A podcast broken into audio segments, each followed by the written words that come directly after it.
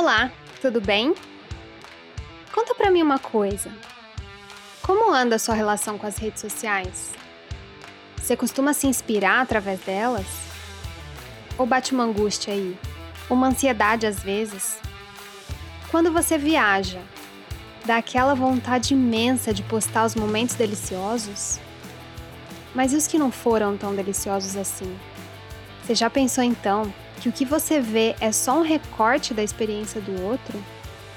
Olha, se em algum momento você já se questionou sobre o tempo que você doa para as mídias sociais, seja consumindo ou produzindo conteúdo, eu te convido para mais essa jornada. O meu nome é Juliana e essa é a terceira temporada do Descobre a Mochila, uma viagem profunda e sem pressa pelo famigerado movimento Slow. Bora? Existe um muro que é preciso derrubar. Na liberdade encontro aquilo que não posso enxergar. As estradas me desenham ao infinito. Descubro minha mochila e vejo tudo mais bonito. Eu sou meu tempo, a minha hora, o meu lugar. Começamos por ela, uma rabiscadora de sentimentos que diz ter vindo ao mundo é para confundir mesmo. 1,59 de pura ousadia, mas também de incertezas que não nega. De coragem, mas também de bom convívio com seus medos. De partilha, mas também de respeito ao seu espaço. Seja de bicicleta ou de moto com uma bandana na cabeça, seja de bota improvisada e mochila nas costas, ou de batom vermelho e casaco do boy. Ela nos mostra que esse negócio de colocar a gente numa caixinha já está mais do que ultrapassado. É com muita alegria e pedidos calorosos das minhas ouvintes que hoje eu recebo Letícia Mello, recém-chegada do Alasca, diretamente da sua casinha nos Estados Unidos, para esse canal. Muito obrigada por estar aqui, querida. Seja muito bem-vinda. Imagina, Ju, eu que agradeço você pelo convite. Fiquei feliz de saber que as, as, as pessoas que te acompanham também estavam pedindo para que eu participasse. É, muito feliz. Obrigada pelo convite. Eu que agradeço. Muito feliz com a união né, dessas pessoas todas. então vamos lá para os nossos próximos convidados que vieram numa versão combo. Muito fofa, por sinal. Se você está aqui com a gente desde a primeira temporada, você vai se lembrar desse casalzão abrindo seus corações sobre desapego e vida na estrada. Ela, com uma delicadeza e doçura indescritíveis, somado a um sorrisão que diz tanto quanto quaisquer palavras. Ele, extrovertido e animado que não mede esforços para ser rede de apoio. Ambos, sempre abertos ao novo, com muito amor e empatia, desconstroem e se reconstroem mais fortes a cada experiência abriram mão daquele planejamento semi-estruturado de uma volta ao mundo para viverem e se guiarem conforme o coração mandasse. E foi aí que um novo coraçãozinho pulsante entrou na jogada e os trouxe de volta para esse Brasilzão que já estava com saudade. Hoje, diferente da outra vez, falando do mesmo fuso horário, temos Pri, Rick e o bebê Panda. Tô muito feliz, gente, vocês estarem de volta aqui. E tô até, confesso, dando uma seguradinha assim na emoção. Obrigada por vocês voltarem. Obrigada mesmo. Ai, como é que fica, hein? Se eu já tô, Gilson, eu já tô chorando com um trailer de comédia, agora você me complica, né? Obrigada, a gente tá muito feliz de estar aqui de novo. Valeu, Ju, obrigado pelo convite. É sempre uma delícia trocar ideia contigo. Enfim, com a Lê também, que a gente teve já a oportunidade de conhecer pessoalmente, né? E vamos bater papo. Bora bater papo, gente. Bora bater papo sobre um tema que, na minha opinião, renderia aí uma temporada inteira e não só um episódio, né? Que é essa costura entre viagem e mídias sociais. Eu trouxe lá no comecinho a reflexão sobre o conteúdo dessas mídias ser apenas um recorte do que acontece realmente nas nossas vidas, né? Mas mesmo sendo um recorte, você sabia que a cada minuto de 2020, quase 150 mil fotos foram postadas no Facebook? Mais de 300 mil stories foram publicados no Instagram. 2.704 contas de TikTok foram iniciadas e mais de 40 milhões de mensagens foram enviadas pelo WhatsApp. Isso, gente, em um minutinho. É tipo o tempo aqui que a gente tá papeando. Então, a gente vem numa crescente globalização do saber, né? O que é ótimo, que é maravilhoso, porque permite que a gente conheça, por exemplo, mais sobre outras culturas de um jeito muito mais acessível, né, do que antigamente. Por outro lado, eu sinto que abrir um app de redes sociais no celular tem o mesmo efeito assim de abrir um armário, sabe? Cheio de livro, jornal, revista, tudo empilhado em conteúdos condensados de 15 ou 30 segundos. E quando não, quando o livro né, não está ali já resumido em um checklist de cinco coisas mais importantes que você precisava saber, você ainda tem o que? A opção de dar aquela aceleradinha para consumir mais rápido, né? Então, derivado do movimento slow, que é o nosso pano de fundo de toda essa temporada, o que eu trago hoje é um braço, né, desse movimento que se chama slow content. Passando aí para o nosso bom e velho português, significa conteúdo devagar ou conteúdo lento. É, e aqui, já puxando para uma interpretação mais profunda, é, conteúdo equilibrado, né, que respeita o nosso ritmo e a nossa saúde mental. E aqui eu estou falando tanto para a esfera de quem produz conteúdo quanto de quem consome conteúdo. Se é que dá para ser uma coisa só, né? Nesse timing conectado que a gente vive. Então, muitas vezes, é, ainda que não profissionalmente, a gente acaba produzindo conteúdo em uma via de mão dupla na mesma ou não velocidade que a gente consome. Então, antes de mais nada, é, eu quero começar trazendo aqui uma pergunta para vocês a respeito do consumo, né, das buscas, dos interesses. Vocês fazem pesquisa antes de embarcar numa grande viagem? E aqui vamos usar esse viagem, estou fazendo é, entre aspas com a mão ouvinte. É, vamos usar esse viagem metaforicamente, né? Porque eu sei que Pri, por exemplo, tem mergulhado aí numa outra viagem que é o universo da maternidade, né? Vocês sentem também que nos últimos anos é, mudou essa forma de consumir? Me conta um pouco desse lado de vocês. Acho que a Pri pode começar contando da viagem dela. É, eu estava aqui tentando lembrar como era o consumo desse conteúdo antes, né, da viagem e durante a viagem para tentar trazer, enfim, algum resumo sobre isso. Mas é, durante a viagem eu posso afirmar que o, o consumo do conteúdo diminuiu, simplesmente porque eu acho que viajar era prioridade, né? Então é, durante todos esses últimos três anos, eu acho que, o, pelo menos particularmente, o consumo de conteúdo assim de viagem e outros diminuiu pelo tempo que eu gostaria de, de dedicar a mim, as coisas que eu queria fazer para mim, as coisas que eu queria realizar para viagem, assim. E isso para mim também foi um aprendizado muito grande, porque quando você tem um tempo reduzido, pelo menos eu procurava consumir aquilo que fazia mais sentido. Então eu acho que a viagem me ajudou a, a canalizar mais o consumo do conteúdo para para coisas que estavam fazendo mais sentido pelo curto tempo que eu dedicava para isso, assim. Então a viagem me fez muito esse exercício e eu percebo que agora no retorno eu mantive isso, esse consumo pelo menos um pouco mais consciente, mais direcionado para aquilo que eu quero, que agora realmente virou maternidade. E eu faço, acho que muito um uso muito melhor desse consumo de conteúdo do que antes. Confesso que eu consumo bem pouco assim de, de, de redes sociais. Por incrível no... que pareça. Por incrível que pareça. eu gosto muito de, de fazer stories, enfim, isso me, me dá me deixa bem feliz assim de produzir conteúdo, de alguma forma inspirar algumas pessoas. É... Mas por outro lado eu não consumo muita coisa interessante. É... São coisas bem pontuais assim. Eu gosto de ler alguns blogs. É... me interesso muito pelo assunto de, de investimentos, de finanças pessoais, algo que enfim a gente sempre valorizou dentro da nossa da nossa vida como sendo algo bem importante. Então é, essa parte fica mais comigo. Então eu consumo bastante coisa sobre isso. É, tenho visto algumas coisas também sobre maternidade, eu não posso, né, até porque eu quero ser um pai uh, presente ali, enfim, e, e conseguir falar uh, o mesmo idioma que a Pri, então tenho consumido algumas coisas sobre, sobre maternidade, paternidade, enfim, bebê. É, mas confesso que não sou muito de, de consumo de conteúdo. Algumas coisas pontuais, quando tem alguma necessidade eventual, enfim. É, eu acho que eu sou também mais ou menos na mesma linha, assim, eu, eu não consumo coisas fora do Instagram, acho que o Instagram, como é onde eu mais trabalho, então eu passo mais tempo no Instagram, mas eu não consumo podcast, porque eu não consigo aprender ouvindo, eu não consigo prestar atenção, então é muito raro eu ouvir um podcast.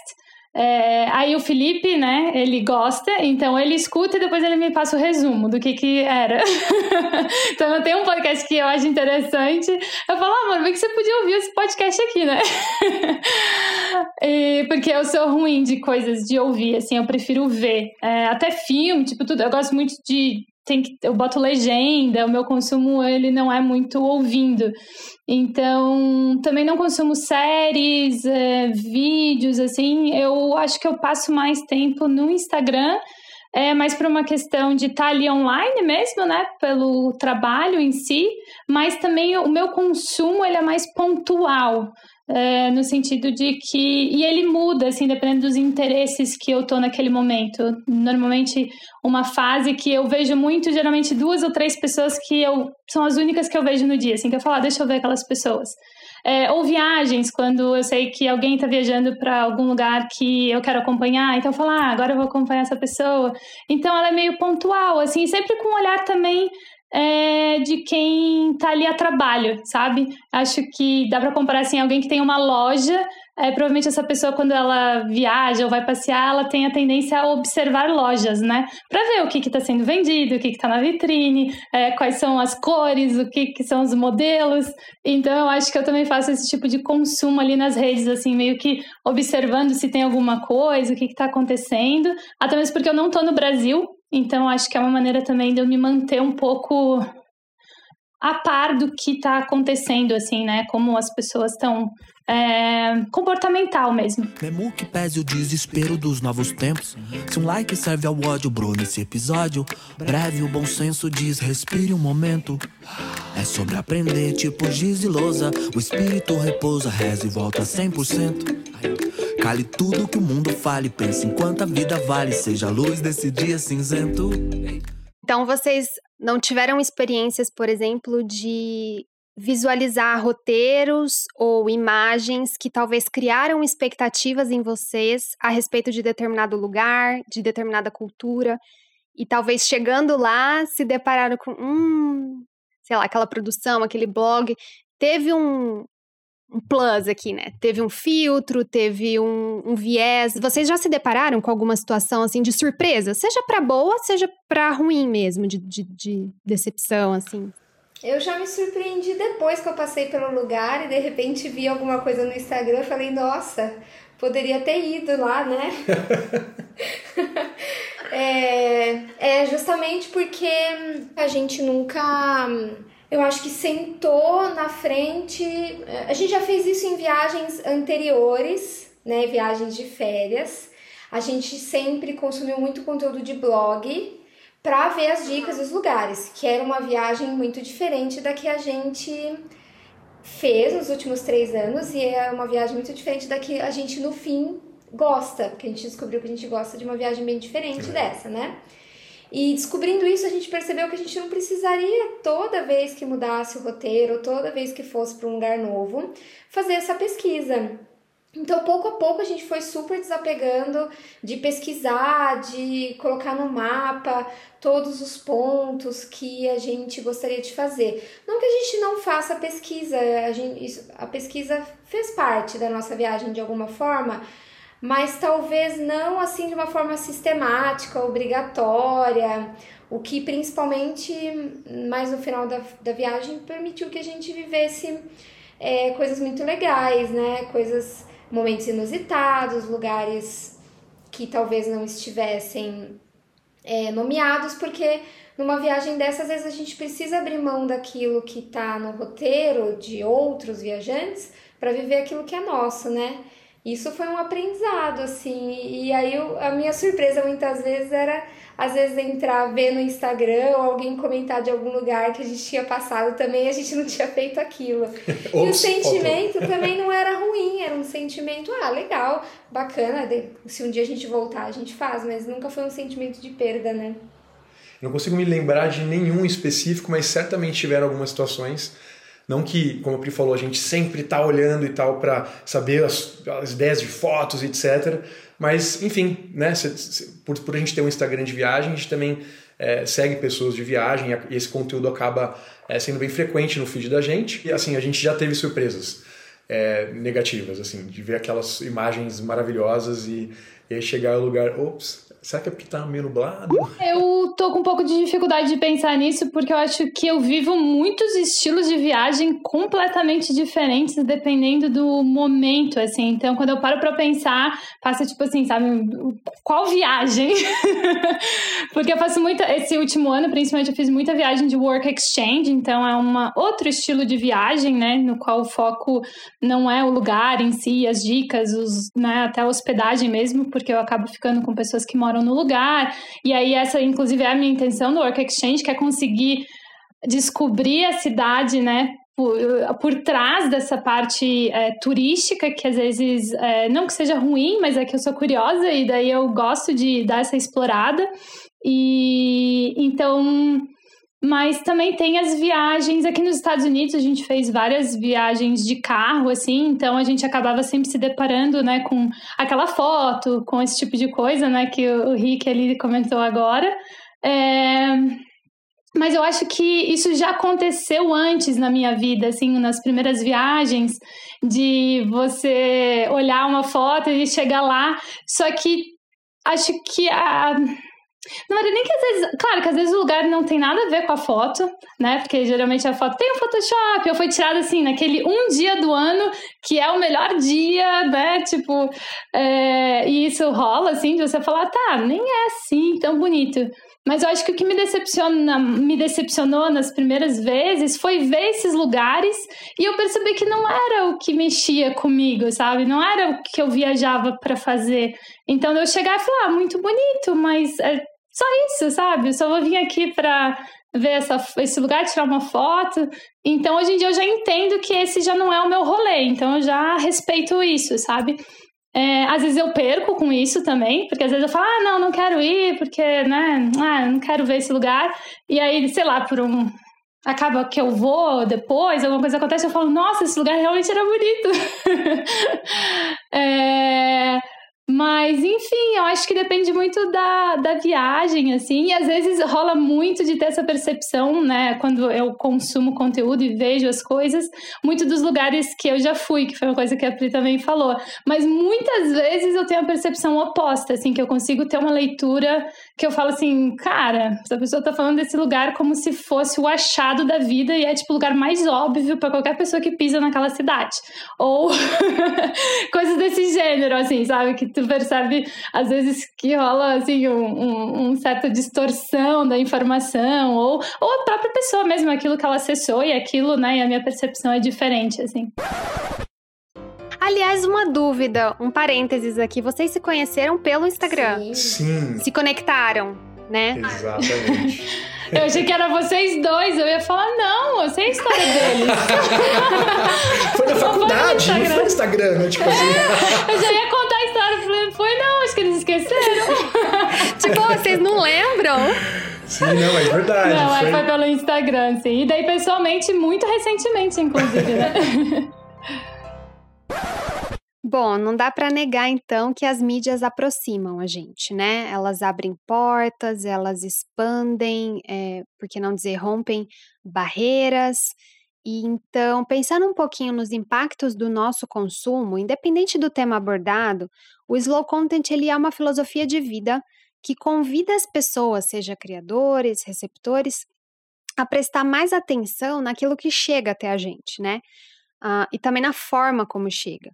Lembrando que a gente está falando aqui de redes que são desenvolvidas por empresas e que muitas vezes a gente enxerga como um usufruto gratuito, né? Porque, por exemplo, você não, teoricamente, não paga para estar tá ali navegando, né? Estamos falando aqui especificamente de mídias como YouTube, Instagram, Facebook, WhatsApp, né? Todos aí da mesma rede. Mas a gente também tem Pinterest, TikTok, tá bombando agora, Twitter, LinkedIn, enfim. Então você não paga para estar tá ali navegando, mas a moeda de troca, na verdade, é o seu tempo. Então é a sua atenção. é você e tudo que isso pode render a partir daí. Lembrando que a gente está no sistema capitalista e é assim que a engrenagem gira, né? Então, uma das consequências do consumo acelerado é, de conteúdo é muitas vezes a gente não digerir aquilo que consome, né? É, não tem tempo assim de processar, de pensar melhor a respeito, analisar criticamente e daí emitir opiniões. Então, nessa aceitação muitas vezes não crítica do que chega pra gente, corre o risco do quê? Da gente ir se nutrindo sempre mais, mais e mais de conteúdos que só reforçam a nossa ideia ou algo que a gente gosta, né? Porque é assim que o algoritmo dessas mídias trabalha. E aí, é, isso não permite que a gente possa expandir nossos olhares para o diferente. E aí você pode perguntar, tá, Ju, e qual que é o problema disso? Bom, um recente estudo do MIT mostra que fake news se espalham 70% mais rápido do que notícias verdadeiras. Então, assim, problema nenhum se você não está numa bolha, por exemplo, que é cheia de informação falsa, duvidosa, né? Ou uh, problema nenhum se você também não se blindar para opiniões contrárias e debates que sejam muito saudáveis fora daquele contexto. Se a gente for levar, por exemplo, para o nosso nicho, né, de viagens, agora voltando para nossa costura, é, se você está numa bolha, por exemplo, isso pode limitar a sua percepção de mundo, porque vamos imaginar que você não viaja. É, você não tem condições de, de ser nômade, de viver viajando, né? Você tem períodos pontuais de férias. Aí você acompanha, você acaba fazendo uma viagem pelos olhos de um produtor de conteúdo. Né? Vamos supor aí que você viajou pelo Alasca recentemente, acompanhando o conteúdo da lei. É, se você segue apenas um produtor de conteúdo ou poucos produtores de conteúdo que têm aquele mesmo estilo, muitas vezes o seu olhar pode ficar enviesado, né? De, porque assim, cada produtor bota um pouco da sua essência, da sua experiência, do seu viés e tá tudo certo, né? Então a grande questão aqui é: uh, devemos sim ser seletivos né, no nosso conteúdo, afinal de contas, tem tanta informação chegando e o Slow Content diz exatamente que é muito melhor você consumir menos com mais qualidade. E aqui depois a gente vai falar do, do quesito produção. É, mas ao mesmo tempo é, uma vez que você seleciona, entender por que você seleciona esse conteúdo. E aí a pergunta é, né? Como ter consciência de que a gente está caindo nesse limbo? Como ter consciência de que a gente realmente está se fechando para o diferente?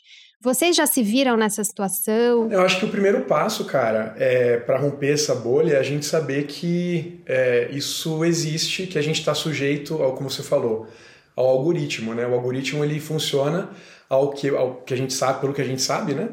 É, alimentando você justamente das coisas que você mais gosta, porque a, a chance de você permanecer dentro de uma determinada plataforma ela é muito maior.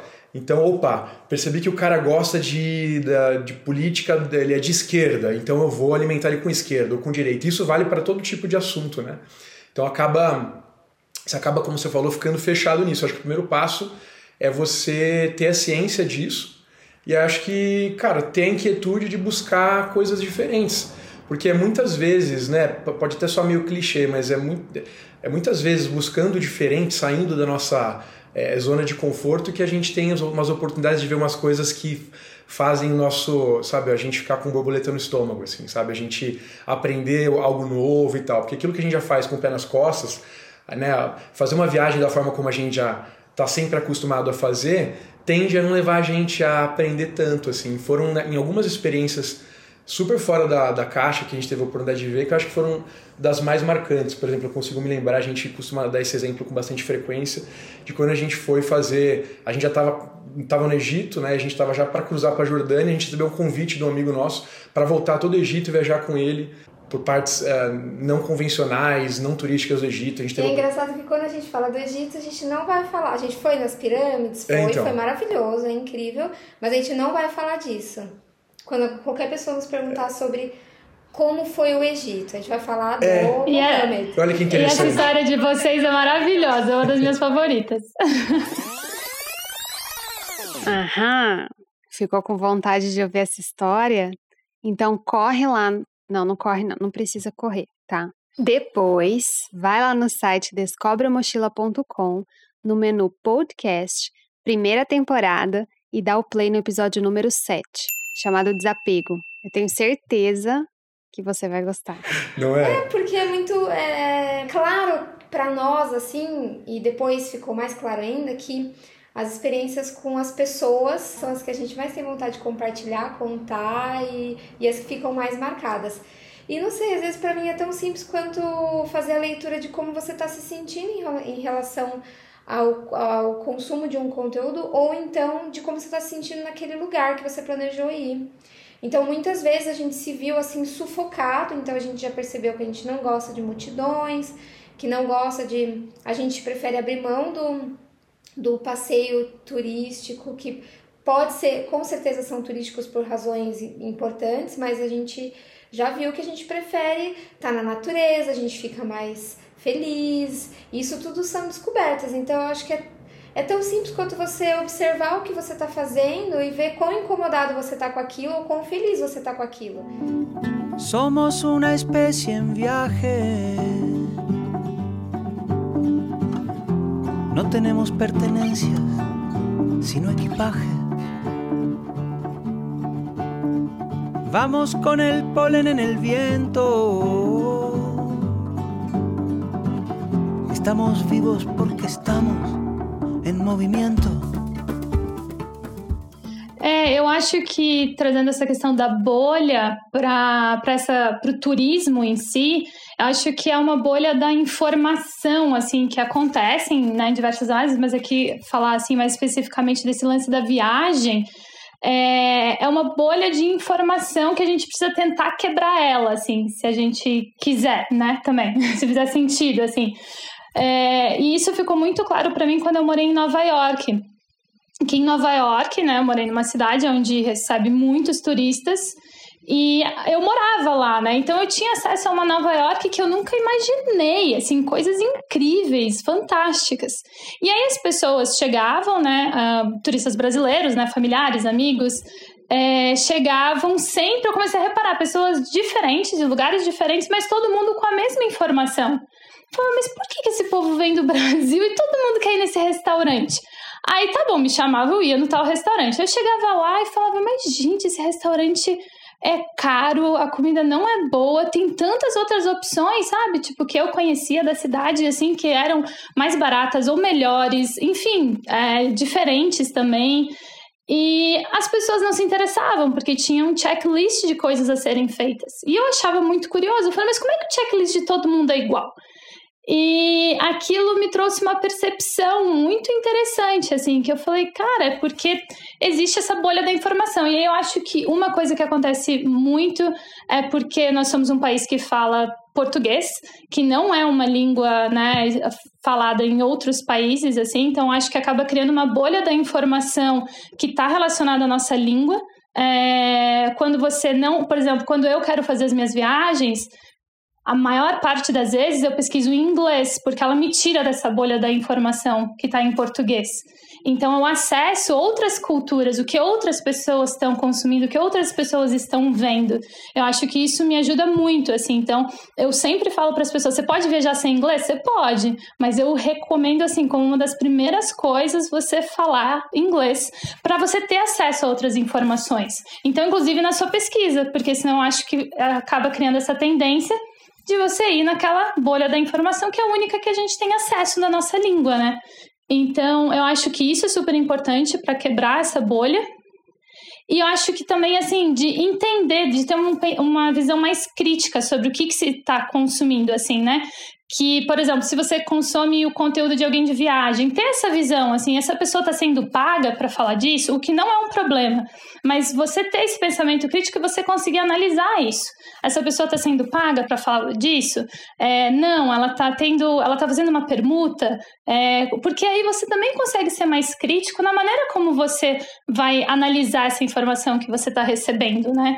E é óbvio que empresas maiores, é, seja de hotéis maiores, é, coisas mais até mesmo governos, né? Porque o turismo ele é um marketing, né? Uma vitrine. As pessoas escolhem, né? Os, as cidades escolhem colocar nessa vitrine o que faz mais sentido para elas.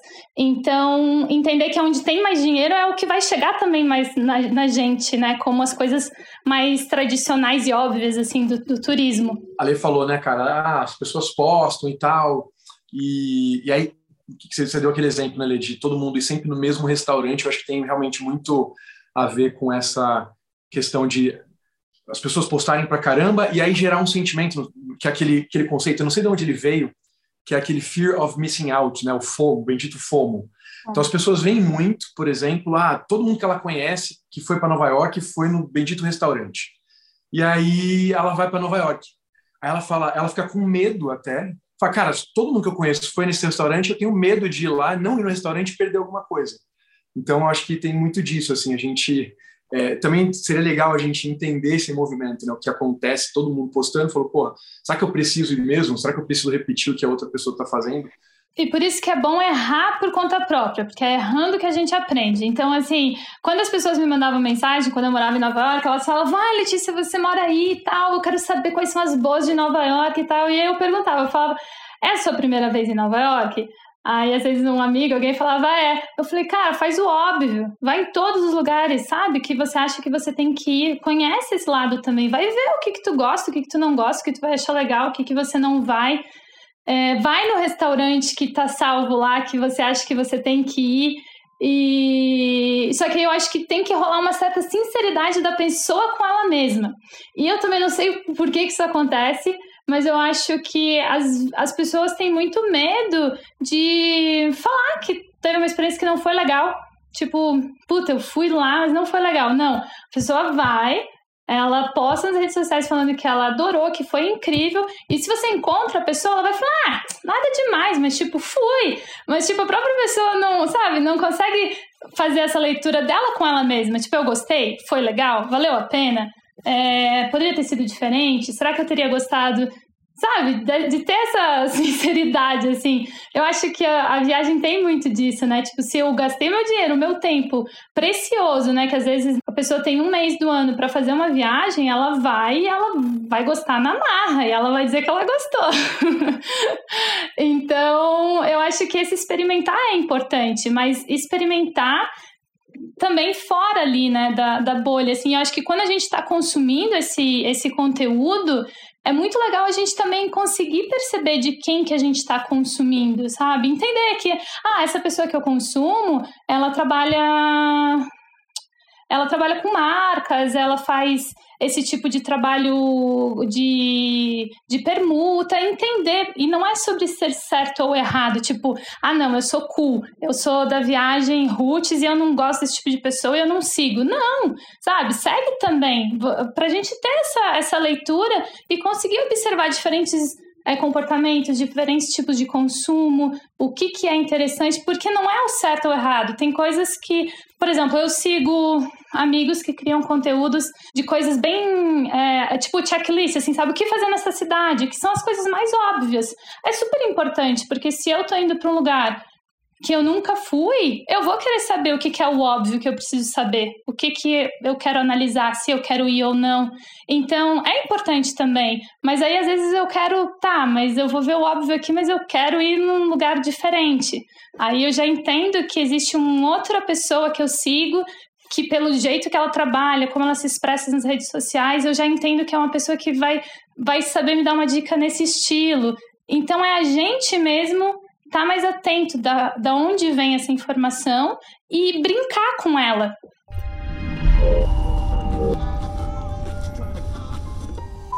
E a gente sai fazendo tudo porque a gente acha que tem que fazer, né? Porque a gente vê a outra pessoa chegando num lugar, a outra pessoa conquistando alguma coisa. A gente compara a nossa jornada com aquilo que o outro diz que é a jornada dele. Então você assiste a uma vida profissional é, transmitida pelas redes sociais e aquilo pode não necessariamente ser sucesso de fato, mas pode ser só uma representação de sucesso. Não dá para essa ser a medida. A plataforma surgiu com essa, essa abordagem de cubra sua vida nos stories 24 horas por 24 dia. horas por dia. E isso engaja, isso dá certo, tá? a galera faz isso, a gente se sente meio impelido a fazer isso. Quando não faz, cai, Cai os números, cai tudo. Nossa, os números. É, os, números. números. E aí quando você vê, você nem concordou com isso, você tá fazendo um reality show da sua vida. Eu me peguei nesse lugar, assim, sabe? Quando eu vi, Quando eu vi, as pessoas estavam me parando na fila de um bar pra perguntar como que tava meu intestino. Sabe? Porque eu falei isso nos stories. uma massa de pessoas vai idealizar cada uma de um jeito. Isso é muito louco. Sim. Porque assim, se você tem um milhão de inscritos, um milhão de pessoas que assistem o seu canal, é um milhão de versões de você em um milhão de mentes. Cada pessoa vai ter uma bagagem diferente uma da outra. E aí cada pessoa vai te idealizar de um jeito completamente diferente. E você nunca vai conseguir cumprir com cada uma dessas idealizações. Bom, e tudo que a gente está debatendo aqui até agora diz respeito também ao quê? A produção de conteúdo, né? Chegamos finalmente naquele ponto em que a gente vai falar um pouquinho sobre esse desejo de partilhar nas mídias sociais as nossas experiências de viagem, né? Seja de modo profissional ou não. Porque é muito comum ah, que imerso em uma vivência, principalmente como a de vocês, né? Que a gente pode chamar de slow travel, por que não? é, em que o objetivo não está assim vinculado a número de países, quantidade de lugares turísticos, enfim, mas principalmente no valor das trocas, né, no conhecimento aprofundado das culturas. Então, é muito comum que, dado a tanto aprendizado que a gente tem numa imersão dessa, né, a tantas transformações pelas quais a gente passa, que a gente se sinta instigado a compartilhar mesmo, né, a dividir, trocar, enfim. E, e o movimento slow como um todo, ele é uma fonte da qual a gente bebe, né, esse pedido de desacelerar. Desacelerar e se perguntar, mas peraí, por que, que eu tô postando isso? Lembrando aqui, gente, muito importante, que o slow content não necessariamente diz para você, posta menos, né, mas ele diz, posta com valor, tenha seu tempo para criar, sabe? Tenha prazer naquilo que você está compartilhando com o mundo. Porque é mais importante do que a velocidade de estar o tempo todo online, de estar o tempo todo colocando um texto, uma figura, uma imagem, vários likes. Muito mais importante do que essa velocidade é a direção, né? E aqui a gente pode até bater naquela tecla meio clichê, né? Que essa direção é, é o nosso propósito, né? A, a nunca é, desassociar a nossa produção àquilo que a gente realmente acredita. E daí hoje, né, a gente tem aí inúmeras dicas, listas, especulações do que bomba nas mídias, e muitas vezes, no desejo de atingir mais pessoas, a gente acaba norteando o nosso caminho, a nossa produção, por que não dizer as nossas experiências, em prol disso, né? Seja por mais likes, seja por desejo de retorno financeiro, porque a gente sabe que agora isso está ficando menos nebuloso, né? Seja por mais trocas com as pessoas que nos seguem, mais engajamento, enfim. E aí eu queria saber se isso já aconteceu alguma vez com vocês. É, alguma vez vocês já mudaram a direção ou delinearam uma rota pautado na audiência? Para ser bem franco, não sei qual é a tua opinião, amor, mas assim, a gente a gente tenta fazer de forma tão natural assim que a gente não não acho que a gente tenha sido no- norteado, por exemplo, ah, vamos para tal lugar, porque se a gente fizer um, um post, um story de lá, um reel, sei lá o que, vai ser legal pra caramba e tal, sabe? Pelo menos é como a gente tenta fazer, assim, a gente tenta deixar a produção de conteúdo tão natural que, enfim, que acontece até isso aí. Por exemplo, o último post que a gente fez faz uns dois, três meses. entendeu? É, a gente tenta tanto que Sim. falha miseravelmente é? nessa parte. E- Mas assim, a página foi criada para viagem, né? Então também foi uma evolução para nós a forma como a gente cria os conteúdos. É, para nós, assim, compartilhar o que a gente estava vivendo sempre foi de certa forma uma coisa gostosa, uma coisa natural. E mas a gente nunca foi até um destino ou visitou um lugar para criar o conteúdo. Porque acho que a gente sempre deixou também claro, acho que é o objetivo de cada, de cada produtor de conteúdo, de cada página, né? O nosso nunca foi entregar nenhuma dica e nenhum. eh, o nosso perfil nunca teve a intenção de ser. eh, de entregar um conteúdo nesse sentido, né? É, de, enfim, de falar dos lugares, de falar de onde você come, de onde você dorme, enfim. Então foi sempre falar do que a gente estava fazendo. Então a gente sempre compartilhou o que estávamos fazendo naquele momento. Como a gente estava Então eu acho que esse o posicionamento que a gente meio que foi criando ao longo do tempo, justamente desse perfil que não dá a dica, né, deixou a gente livre também para criar o conteúdo da nossa maneira, assim. É, que não, nem, nem agrada muito os algoritmos, né? Porque a gente fica às vezes muito tempo sem postar, é, ficamos temporadas sem postar e não só agora no retorno, mas como durante a viagem também, enfim. Mas de certa forma, claro que quando a gente cria, não é que a gente tá assim, nossa, sendo 100%, a gente não é 100%, não tá 100% à vontade. Claro que você também, eu acho que a nossa preocupação é falar algo relevante. Então, de, de certa forma, a gente norteia o conteúdo para que aquilo agrade, né? Mas acho que isso nunca chegou ao ponto é para aquilo, que aquilo agrade e acrescente para quem está ouvindo, né? Que senão é, não faz sentido a gente criar esse conteúdo, mas não a ponto da gente tomar alguma decisão baseada no, no que a gente ia é, entregar de conteúdo. Porém, assim, eu super respeito também, é, porque eu sei que existe isso, né?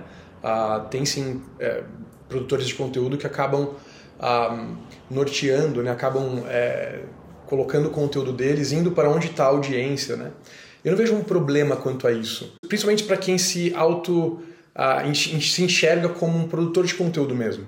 Você tem uma audiência, né? E você, para quem tem isso como vai profissão, como um trabalho, o seu trabalho depende disso. Então é importante que você observe qual é a necessidade do teu segmento, das pessoas que estão te ouvindo e tudo mais. Então eu não acho que isso é, invalida o conteúdo de alguém porque a pessoa está fazendo isso, sabe? Perfeito. Não, eu acho que aqui tá, tá muito claro, desculpa, Lê, é, para os ouvintes, porque vocês são meus convidados. né? Porque a gente vai falar mesmo dessa questão é, do slow content, que é a busca de equilíbrio. Então tá tudo bem você se nortear, conhecer sua, sua audiência, ir para um destino em que as pessoas estão buscando mais informações, ou produzir mais stories num lugar, menos no outro, porque é o que o algoritmo está entregando mais, as pessoas estão mais interessadas. Mas acho que a, a, grande questão é o equilíbrio, né? Até que ponto, é, atualmente, isso não tem consumido a saúde mental de muitos produtores, porque eles estão, é, enfim, à medida que o Instagram também está tendo. A, a vocês que produzem há muitos anos devem ter muito mais propriedade para falar disso do que eu, mas que a entrega não está tão grande quanto era há pouquíssimos anos atrás, né? A, o engajamento está caindo, então as pessoas também estão buscando impulsionamentos. E aí tudo isso é, vai minando muitas vezes a energia criativa da pessoa, porque ela acaba se moldando nessa pressão de estar tá sempre online para não ser esquecida. Né? Então, é, esse é o grande ponto, né? O equilíbrio que a gente vai tentar encontrar aqui. Lê, desculpa te interromper, manda ver. É, eu, é que eu tenho uma relação, eu acho que o que o, o Rick falou ali também depende muito do teu formato dentro das redes sociais, né? E eu vejo tudo isso de uma forma um pouco diferente por causa do formato que eu tenho ali, que é diferente também, né? Então, que nem o Rick falou, assim, eu não me vejo necessariamente como uma criadora de conteúdo, apesar de ser exatamente isso que eu faço. Mas é, eu acho que eu estabeleci, assim, desde o, o começo, o que era importante para mim e a direção que eu, eu estabeleci muitos meus limites, assim. É, eu sei o que eu tô disposta a fazer aqui dentro, eu sei o que eu não tô, e se não for para ser desse jeito, não vai ser. Então eu não me adaptei muito ao formato, ao que.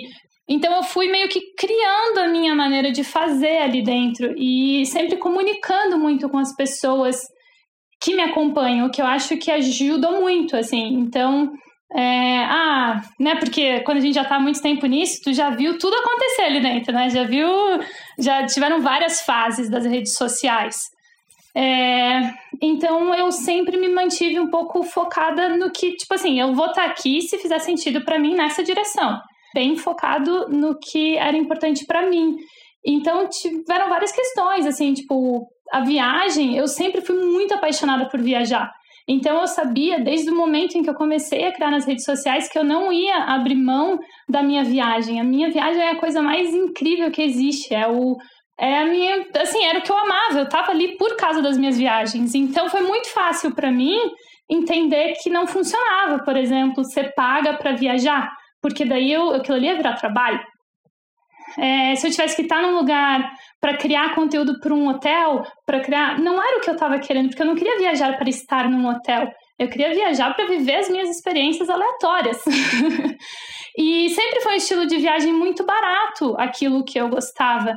Então, esse, né, não gostar de coisas muito é, sofisticadas quando eu comecei a viajar ajudava também, porque nunca foi meu objetivo, sabe? Eu gostava era de estar perdida viajando e vendo o mundo. É, então eu não precisava, sabe? Tipo, eu preferia pagar ali 10 dólares de um hostel do que me ver numa situação de ter que fazer uma permuta ou de ter que criar um contrato. E eu fiz isso uma vez só, eu tive uma experiência muito legal, mas eu vi que não era comigo, assim, porque eu fiquei. Eu lembro da sensação de pegar um contrato na mão e no contrato está escrito assim: ah, e a experiência era ótima. Então, assim, não teve problema. Mas só do fato de eu ter que atrelar minha palavra aquele contrato de falar assim, ó, oh, você tem que falar as coisas bonitinhas, sabe? Se, né, mostra só os, uh, os, os afiliados que tem, que são bons, que estão acima dessa média. E aí eu olhei para aquilo e falei, cara, não é isso, sabe? O que eu quero estar tá aqui fazendo. Então eu tive poucas pinceladas nessa maneira de criar conteúdo que eu já olhei e falei, não é isso. Se for para nessa direção, eu vou fazer outra coisa, porque a internet não é a única maneira de viver no mundo hoje também. Eu acho que nisso eu fui comunicando muito com o meu público, assim, e também entender, assim, que não é sobre números. Por que, que eu preciso ter, sabe, o quanto que eu quero, com quantas pessoas eu preciso chegar, sabe? Não preciso de muito para manter meu estilo de vida, as minhas viagens, o que eu amo fazer. Se atingir mais pessoas, é uma consequência. Ótimo, ninguém tá falando aqui que número não é importante, que grana, isso tudo, resultado, todo mundo quer ter isso. Mas isso é uma consequência, não é uma necessidade, sabe? E eu acho que eu também nunca, assim, sempre busquei não atrelar o meu trabalho ao meu estilo de vida, assim. Então eu não preciso sabe, manter um certo padrão de vida para estar tá ali dentro, porque daí o meu custo seria muito alto e eu estaria presa naquilo ali, né? Então, se você precisa estar tá sempre viajando, se você precisa estar tá sempre é, ficando em lugares bonitos, se você precisa, sabe, porque tem isso nas redes sociais, então isso vai sempre, né? Tu começa a criar uma prisão ao invés de usar aquilo ali como uma ferramenta para te libertar, né? Que era o princípio disso tudo, era a gente ter essa liberdade de trabalhar, de fazer, de se expressar. Então, eu vejo um pouco diferente, assim, eu sempre fui meio contra a maré, sempre fui tentando é, expressar e criar minha própria maneira ali dentro. E aí eu acho que o público entende. Então, quem tá ali já tá acostumado que a Letícia some, a Letícia some, tá tranquilo, daqui a pouco ela aparece, né? Que nem os pandas. tipo, tá tranquilo, tá tudo bem. Porque tu vai acostumando o público, tu vai comunicando o que você tá fazendo ali e quem se identifica vai ficando, assim. E se a gente olhar para os números, eu sempre falo isso, a gente não precisa de muito, sabe?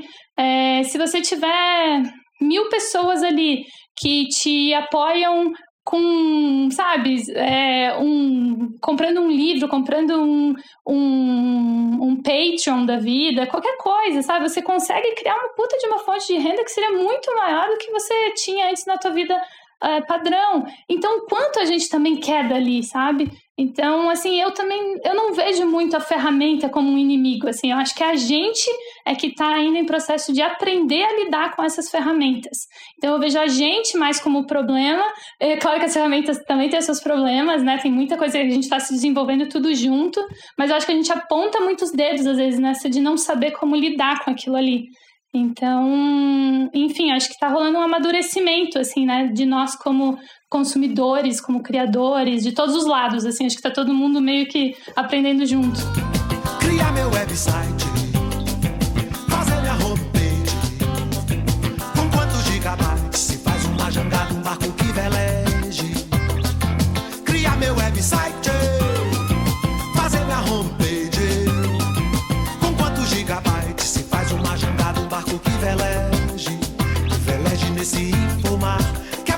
vazante da infomaré.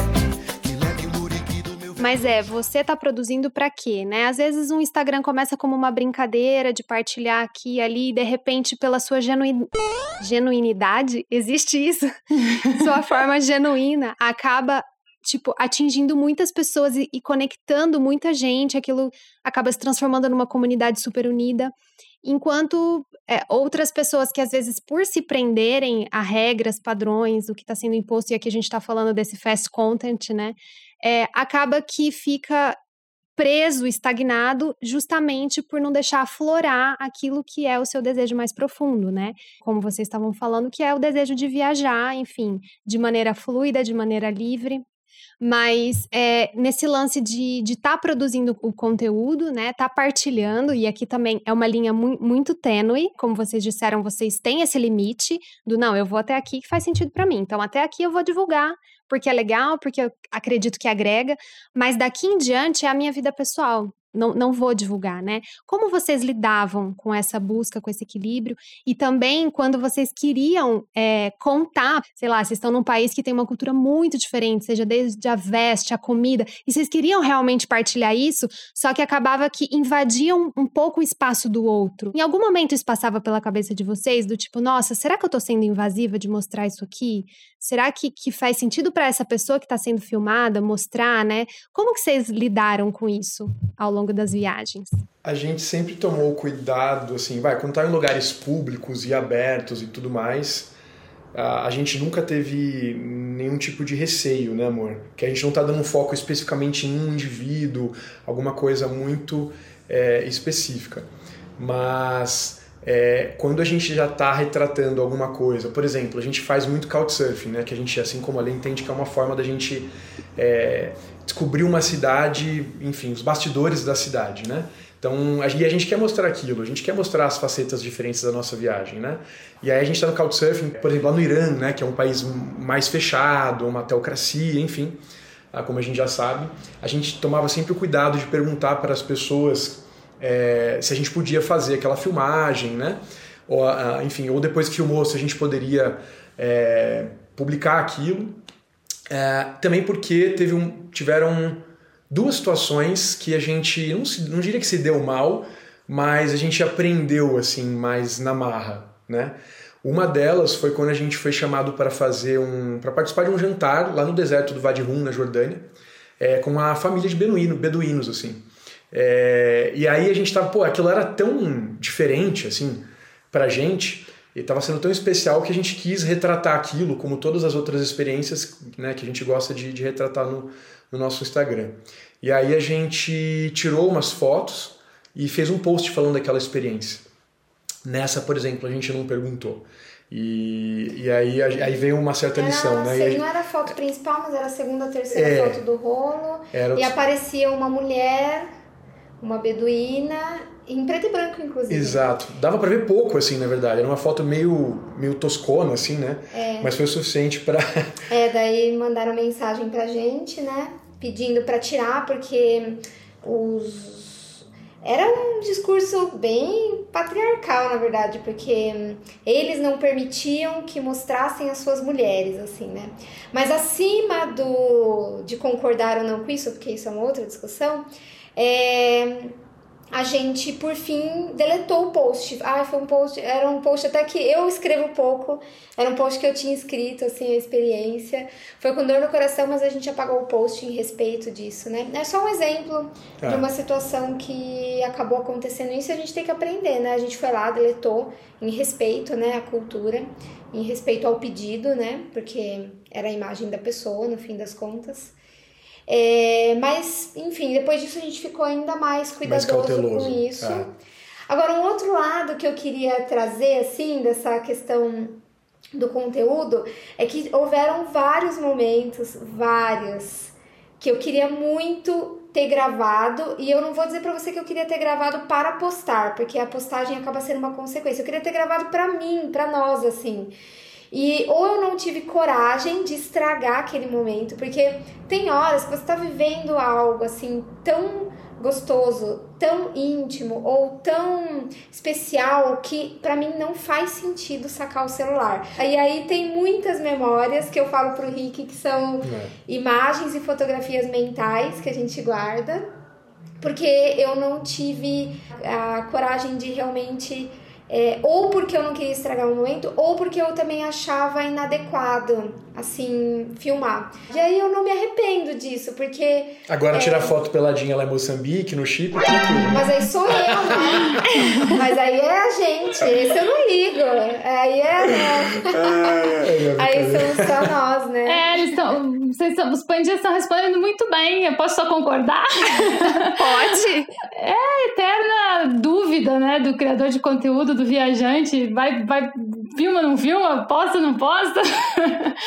é, esse ano eu me senti, assim, na, em algumas das viagens, eu me senti um pouco mais assim, eu me forcei um pouco mais a filmar certas coisas. Eu acho que muito por causa da questão da pandemia também, assim, é, eu tinha muitos feedbacks da, né, do meu público, das pessoas que me acompanham, falando como estava sendo importante para eles. Assim, depois que passou a bad, porque teve uma fase bem ruim ali nas redes sociais, né, de tudo que estava acontecendo, todo mundo lidando com aquilo, mas eu senti que a partir desse ano é, as pessoas começaram a me dar muito esse feedback, assim, de tipo, cara, muito obrigada por me levar a, a, viajar e ver isso, sabe? Eu não tô podendo sair. Mensagens assim de gente que tava acompanhando a mãe no hospital, num tratamento. Tipo, são, é, é muito forte, sabe? Quando você tem esse feedback das pessoas. E eu falei, cara, é verdade. Eu, eu sou uma das poucas pessoas, talvez, aí que tá, né?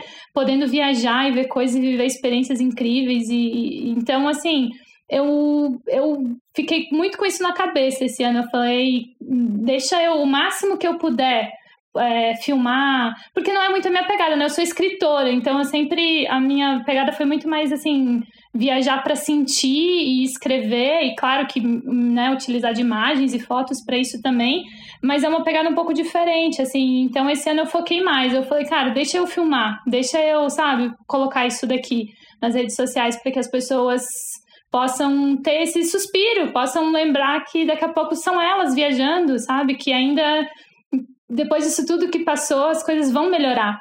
Então, eu dei uma forçadinha, assim, esse ano. Às vezes eu falava, ai, não era pra eu estar tá filmando isso daqui, mas eu, ah, foda-se, pegava o celular e falava, não, vou filmar aqui escondidinho. então, eu fiz muito isso na minha viagem de moto, uma coisa que eu nunca tinha feito antes, tipo, de filmar a galera meio escondidinha, assim, que eu falava, ah, não, é, o meu público merece. Esse ano tá difícil para todo mundo. e eu dei uma. Fiz, assim. E aí, é claro que o Work Exchange é sempre também uma questão, porque é que nem o, o Couchsurfing, né? Que você entra na casa das pessoas.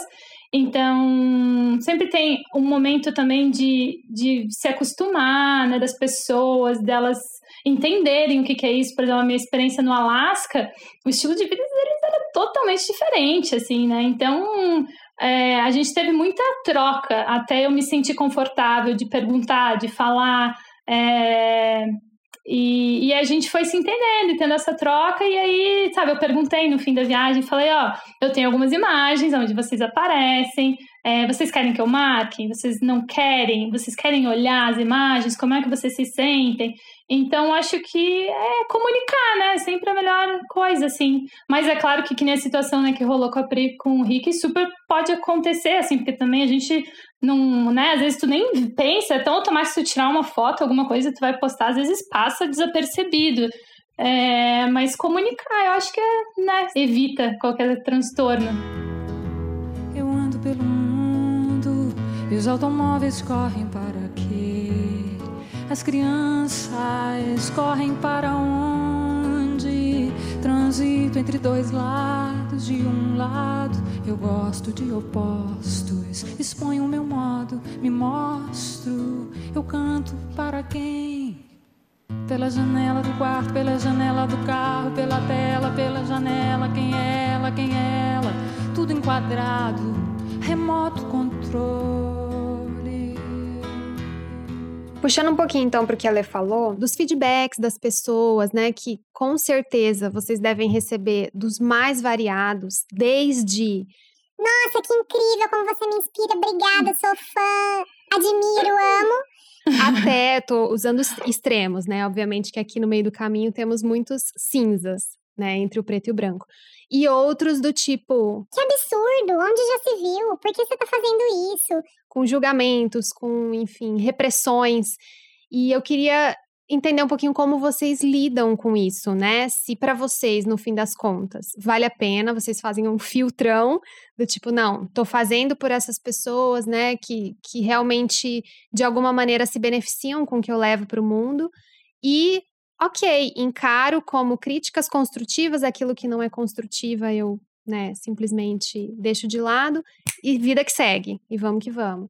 É, eu queria en- entender como é que é um pouco essa relação e se existe também isso, né? Porque às vezes eu tô aqui achando que é assim pra todo mundo e na verdade não é, né? Cada público é um público. Quer deixar pra ler? A gente, É, a a gente gente, tá falou falando- sobre é. isso, né, no nosso encontro pessoal. Falando. E a maneira que a Lê lida com isso é uma maneira interessante. Exato. Se quiser começar, Lê. Eu, eu posso redirecionar pro meu último post que eu fiz? Talvez seja por isso que eu estou te perguntando aqui.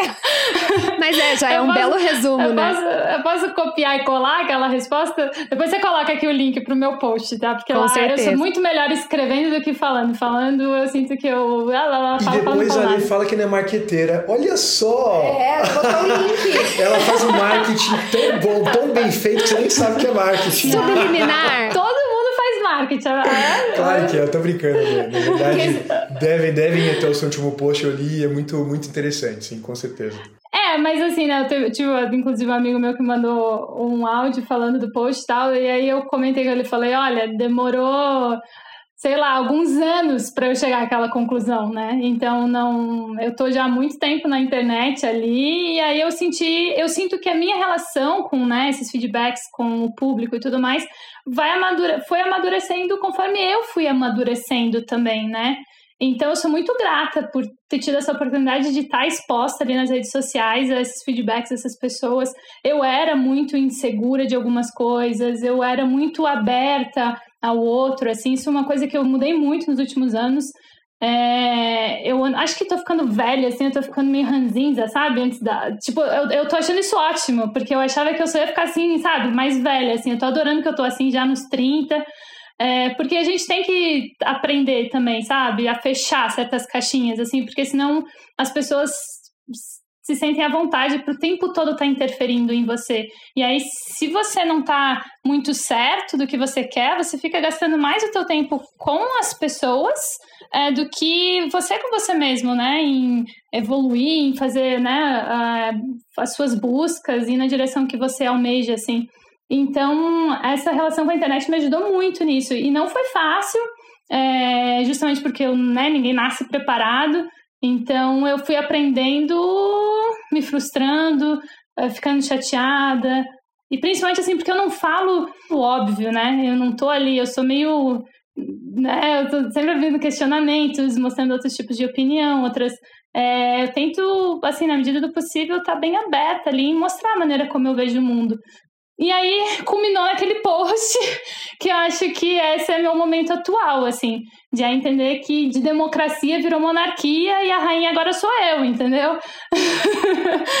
então é um espaço onde eu, eu compartilho é, e eu acho que no geral, com certeza, 90 e assim, né, porque você perguntou isso, Ju, é 98% é muito positivo. É, é que tem aqueles 2% que sempre vão acontecer e que né, a gente vai aprendendo a lidar, assim, mas com certeza é minoria. E eu digo que é uma minoria importante também, assim, que faz a gente questionar, faz a gente olhar com outra maneira, faz, inclusive, assim, me obriga, porque às vezes eu acho que as coisas são muito óbvias, né? Ah, porque eu penso assim, eu acho que todo mundo pensa assim. E aí, quando eu recebo esses feedbacks também que não são tão positivos ou que, né, são difíceis assim, é, eu acho que eles também abrem um lugar bem importante ali para a gente se expressar e ir amadurecendo, né? No geral, assim, acho que é uma ferramenta, como eu disse antes, recente, tá todo mundo aprendendo a lidar com aquilo tudo ali. É, e eu acho que o- o- uma coisa interessante também é a gente, claro, né, o, o feedback negativo, como você falou, Lê, ele ajuda a gente a é, olhar para alguma coisa de forma diferente, né? Enfim, alguma coisa que a gente não estava observando ainda, enfim, dá aquela chacoalhada na gente. Mas, por outro lado, como você falou também, é, é tão pequenininho assim que a gente não pode também focar nisso, né? No geral, cara, eu falo pela gente também, né, amor? A gente sempre teve muito uma resposta muito legal, assim, muito bacana. A conexão que a gente tem com as pessoas ela é muito muito interessante, em alguns casos até profunda, por que não dizer. E é tão mais legal, sabe, essa parte toda positiva, que não dá pra gente também ficar assim super abalado quando um feedback negativo vem. Né? A gente tem que saber colocar o, o, feedback negativo no lugar dele também. A gente teve alguns, é, e enfim, principalmente os primeiros, né? Porque você está acostumado a receber uma resposta positiva, de repente acontece feedback negativo, você fala, caramba, e agora e tal. Você tende a focar super naquilo, mas no final das contas, cara, as pessoas são diferentes. Pode, também tem outra coisa, né? Tem, tem muita gente que às vezes tem um feedback negativo e não traz ele, justamente para não criar um, uma confusão, enfim, para não magoar ou qualquer coisa é, assim. É, e, e feedback negativo ainda é bom, né? Mas tem gente que, tipo assim, é só. É um, né? Tem gente que vem de um lugar de raiva, tem gente que tá. Sabe, ela tá falando ela com ela mesma ali, que é um lugar que às vezes ela só tá ela só tá expondo, sabe, um, uma frustração, é, ou até a mesma maneira de se comunicar, assim, sabe? Tipo, as pessoas gostam, por exemplo, de, de mostrar carinho por meio de preocupação, por exemplo, que é uma coisa que não funciona comigo. eu não, tipo, não demonstro carinho mesmo de preocupação que me irrita. então, sabe, esse tipo de coisa é legal porque eu acabo trazendo mais sobre mim, sabe? Eu falo, gente, não fica, sabe? Não fica, ai, cuidado com isso, porque a gente se preocupa. Tipo, sabe? É chato, porque daí uma pessoa fala isso, a outra fala outra coisa. Daí acho que às vezes quem tá do outro lado não percebe, sabe? Que é, uma pessoa acha, você acha uma coisa, mas a outra acha outra coisa sobre aquele outro detalhezinho, e aí às vezes soma um monte de coisa que não faz sentido para o que a gente está tentando construir ou trazer, compartilhar. Então, enfim, é muito, muito louca essa internet. Mas conforme a gente vai criando conteúdo, a gente já percebe um padrão, né? Então, é. às vezes, quando a gente tá filmando ou criando alguma coisa, falando ali, você já sabe que aquilo vai gerar um, um retorno X. Aí eu achei muito engraçado, Lê, que você, um dos vídeos que você fez, estava passando creme, toda bonitinha passando creme. Aí você falou assim: não venham me encher o saco do jeito que eu tô passando creme, porque eu passo creme do jeito que eu quiser. Então a gente já também procura, às vezes, endereçar no próprio conteúdo que, tipo assim, gente, ó, é o seguinte, ó, é isso, não venham. Não foquem no creme, não, não é sobre não o creme. Focar. Não é sobre o creme, eu sou toda. Então a gente aprende. Não, e assim, e, e, e, a gente já sabe a dor de cabeça que a gente quer, sabe? Tem dias que você fala, será que eu vou falar isso? Será que eu vou ter essa dor de cabeça é, hoje? Você fala, hoje não, hoje eu não tô com paciência. É, é começa a escolher também o, os assuntos que você tá disposto a, a interagir, discutir, é. né? É, e, ou também vira brincadeira também, né? Pra galera dar uma. e, é, e é uma outra é. coisa que é interessante, assim, sobre essa parte de feedback, que a gente pode aprender é, a, e, ajudar até a formar nossa própria opinião. Vou dar um exemplo. Assim, a gente como criador de conteúdo, a gente tem a audiência, enfim. E é legal também, né, a gente ter a... A gente tem uma possibilidade de ouvir as pessoas, né? A gente está muito acostumado a produzir conteúdo e, e as pessoas ouvirem a gente, consumir aquilo que a gente está produzindo. Eu lembro que a gente estava nos Estados Unidos, né? E os Estados Unidos, enfim, ele tem essa essa super independência de cada estado e nessas né, diferenças de legislação a, de um estado para o outro, e em alguns, por exemplo, o porte de armas é, é, é permitido. E eu lembro que a gente foi levar o carro para consertar no mecânico em, em, Nevada, lá em Las Vegas, e o mecânico e o, e o assistente dele estavam tudo com uns, com uns revólveres assim na cintura, e a gente aquilo foi meio foi meio estranho pra gente, né? Principalmente porque aquele foi o acho que foi o segundo estado que a gente foi, né, amor? Na uhum. Califórnia a gente não via isso, e aí lá isso era comum. E aí a gente expôs isso, no, foi o momento que eu expus isso no, no, no, no, no Insta lá e perguntei a opinião das pessoas, porque eu, eu não tinha bem uma opinião formada, talvez ainda nem tenha, mas enfim, aquilo me ajudou a ver diferentes pontos de vista sobre isso. E aí eu perguntei para as pessoas, cara, relatei a situação, falei, ó, a gente acabou de, o mecânico do carro, a gente acabou de ver que ele tem uma arma na cintura e tal, e enfim, o que, que vocês acham? Que, tem gente aí que é contra, a favor, por quê e tal. E a gente pôde ouvir a opinião das pessoas sobre isso. Até a Pri falou na ocasião, falou, você está preparado para a quantidade de comentários que vão vir e opiniões e tal? Eu falei, é, pô, tô... Eu falei que eu não tava, né? Eu falei, ah, eu não... não... Tava com preguiça? Não é preguiça, mas é que quando você puxa para uma discussão, é. eu acho que é muito válida, mas você também tem que responder aquilo, né? Ele tava super afim de é, discutir isso e no fim foi muito válido, né? Foi super Assim, válido. É, eu vi vários porque argumentos diferentes que eu, já, que eu não tinha pensado, por exemplo. Então eu acho que isso é um. É, um... Você pode se utilizar dessa. é você pode se utilizar dessa troca. Exatamente. Imagina, tem lá várias, várias pessoas que têm opiniões distintas, né? E a gente pode usar isso como, um, como uma via de mão dupla, não só vindo daqui para lá, como de lá para cá também pode ajudar a gente a formar nossos próprios conceitos, quebrar alguns pré-conceitos, né? Acho que isso pode, pode super ajudar. É uma das coisas muito legais do Instagram, assim, na verdade, é, das redes sociais, né? Essa, essa possibilidade de troca é super, super preciosa, assim. E é o, acho que eu diria que é o principal motivo pelo qual a gente a gente tá lá, assim, sabe? Perfeito. E cai de novo naquilo, no, no tema que a gente começou, que foi o lance de romper as bolhas. Seja para consumir, seja para produzir, você tem que estar muito aberto. É, e, não, e esse romper de bolha, Gil, também é legal falar não só nas redes sociais, né? Porque se tu não rompe as tuas bolhas do teu meio, tipo, né? Tu também não vai conseguir romper só nas redes sociais, assim, né?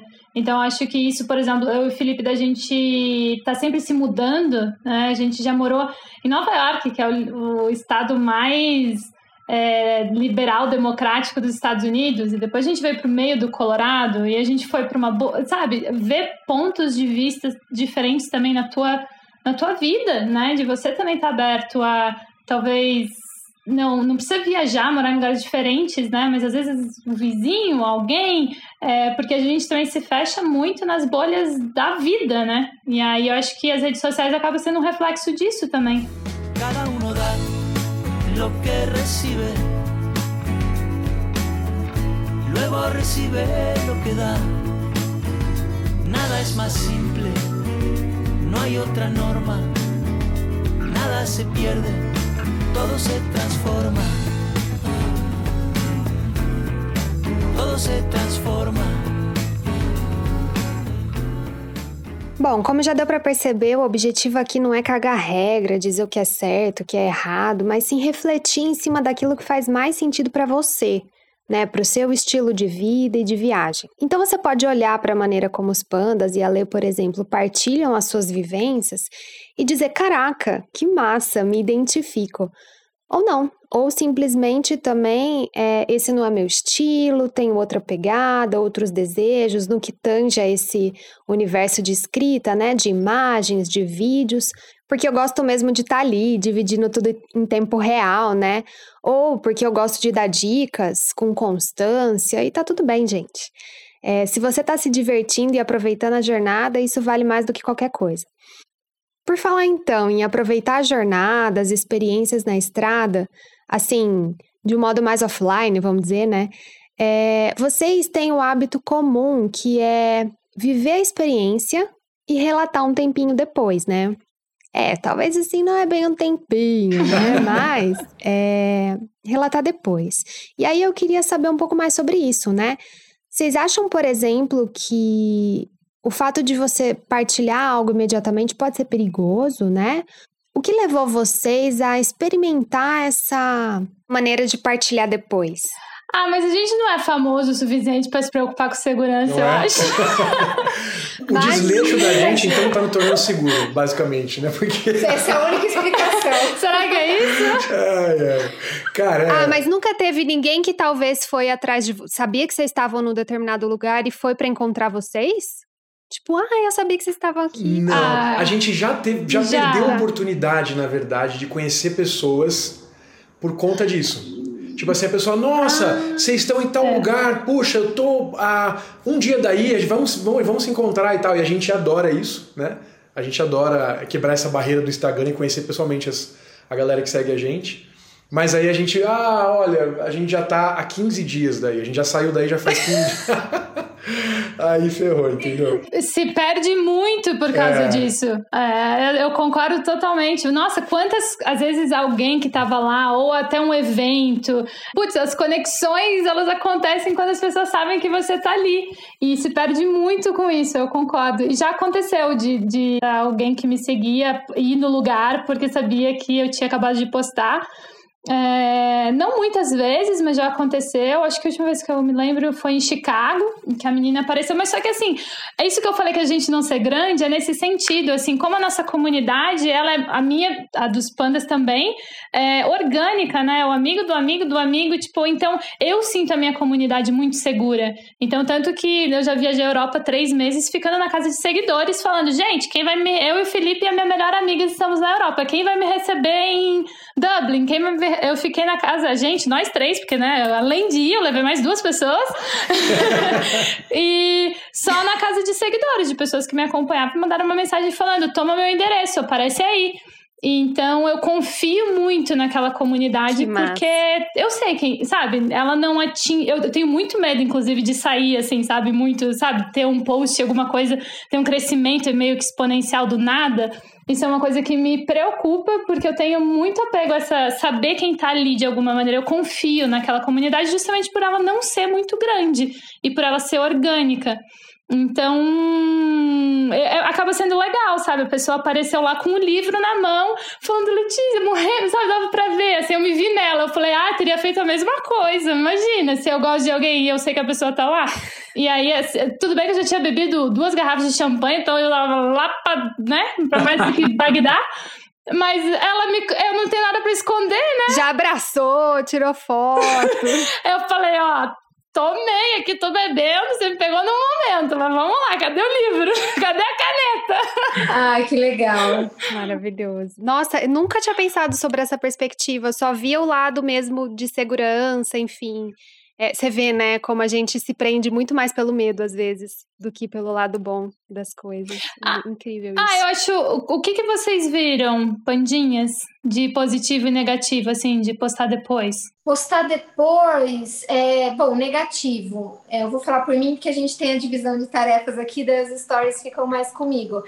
Negativo, isso me gera um pouco de ansiedade, porque aí fica um montão de conteúdo para eu ter que organizar, isso me deixa um pouco assim, nervosa, ansiosa, até eu organizar, né?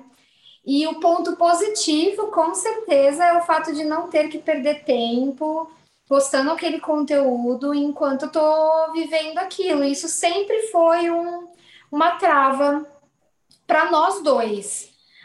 E, e, assim, o sentimento é: não quero postar, não tô com vontade, daí não vai sair um negócio bacana, não vai.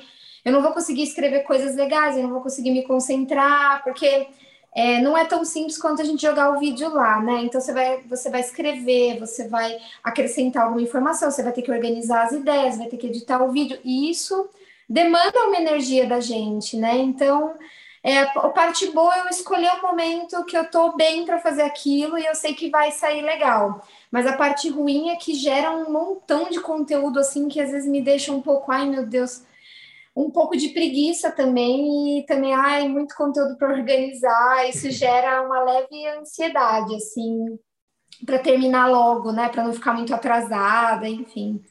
E aí eu vou navegando entre o que me deixa mais confortável. Então, mas no fim, mesmo com o ponto negativo, eu fico, eu acho melhor escolher o momento que eu estou bem para postar aquilo. E foi maravilhoso, inclusive, porque quando eu mandei a mensagem pro Rick e pra Pri, né, foi uma coincidência absurda que eu falei assim: ah, então, é, eu tava pensando para essa pauta específica chamar vocês e a Letícia. Vocês conhecem ela? Aí ele virou e falou assim: putz, a gente dormiu na casa dela semana passada. E como tem esse rolê, né, de vocês postarem depois, eu sequer fazia ideia. Eu sabia que eles estavam ali pela região da sua casa, mas eu sequer fazia ideia que rolaria esse contato. Uhum. E, e, foi incrível, assim, muita sincronicidade. Mas... Acaso ou sincronicidade, né? Pois é. Bom, eu fico mais com o feed, né? Eu gosto muito de escrever e tal. Geralmente as, as legendas do feed eh, eu acabo fazendo. E, enfim, eu sou meio. Eu gosto de detalhes e tal. Eu acho que quando a gente. Quando eu demoro muito para fazer um post e a gente tem esse apego com ordem cronológica no nosso Instagram, é, eu acabo perdendo um pouco do frescor das coisas, então é mais difícil. Consigo lembrar das coisas, mas vejo que é mais difícil do que, por exemplo, quando as raras vezes em que eu escrevi algo imediatamente depois é, que aquilo tinha acontecido. Eu vejo que assim, é, é muito mais fresco, é, a riqueza de detalhes é muito maior, eu acho. Então isso prejudica um pouco né, de, de postar depois. Nossa, e você seguia só pela lembrança? Tipo, não tem um caderninho onde você fala, bom, esse fato acho que é legal, esse sentimento, só pela lembrança. Só pela lembrança, Ju. Não tem. Eu deveria, na verdade, ó, até uma boa ideia. Por que, que não fiz isso nesses três anos e três meses? Nossa. Puxa vida. o que ajuda, às vezes, são os próprios stories, né? Mesmo que a gente não tenha Ah. postado, enfim, ou já postou, né? Porque o, o gap é muito maior do feed do que para os stories.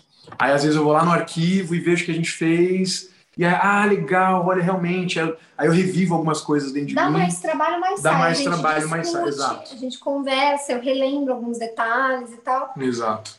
Assim, não é a mesma coisa, Não né? é. Do que você escrever na. é, criar aquele conteúdo, criar aquele texto no momento que aconteceu. Mas é possível, é, é o trade-off, né? É. Assim, é, demora mais e é mais trabalhoso para resgatar essa memória depois, porém também não vai, não foi feito assim por obrigação, né? Exato, fica mais desencanado, sabe? Assim, é, tá tudo bem com quem tem aquilo, né, como já agendado, eu até admiro essa galera. É, Mas é, a gente gosta de ter essa, essa liberdade. Cara, ó, não tô afim de postar, a gente- aí a gente cria esses hiatos e fica um tempão sem fazer post, depois a gente vem e posta sempre. Muito mais vai, né, a coisa vai, vai fluindo de forma bem orgânica, como funciona melhor para nós. Então, postar depois, ah, basicamente, responde a, essa necessidade que a gente tem, sabe? Deixar a coisa mais relaxada. E você, Lê, Lê, a experiência de você postar depois, ela é nova, né? Assim, não sei, se Uhum. você, fez- você usou essa estratégia nas últimas viagens, né? É, nas duas últimas. Por isso que eu até perguntei pra vocês essa percepção, porque vocês estavam numa viagem longa, né? Ou seja, o postar depois, a vida não parou, né? Tipo, você ainda precisa tirar aquele tempo durante a viagem pra criar, tipo, pra f- parar e fazer de qualquer maneira, por mais que você escolha, né? Mas, enfim, é, eu tive. Esse postar depois começou com a viagem de moto esse ano. É muito por causa de uma necessidade, porque as pessoas simplesmente, quando eu abria a boca pra falar, eu comprei uma moto, as pessoas ficavam em pânico. E aí, tudo, meu Deus, uma moto, você vai morrer, se cuida. E era uma energia, tipo, muito pesada. E era uma coisa que eu tava aprendendo, né? Eu não sabia andar de moto. Então, eu tava aprendendo no YouTube, então eu só sabia a teoria. mas eu tava co- mas eu tava confiante. Só que aí você tem que ouvir isso de todo mundo o tempo todo, enquanto você, né, tá no, no processo. Eu tava no processo, eu olhava pra moto, eu, tinha, tipo, medo. Eu olhava pra moto e falava, cara, essa moto tem 250 quilos.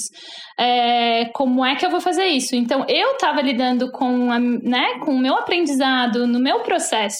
E aí você ter pessoas de fora o tempo todo olhando com essa cara, falando que, nossa, meu Deus, eu não gosto de moto, né? Eu tive um acidente, perdi um primo.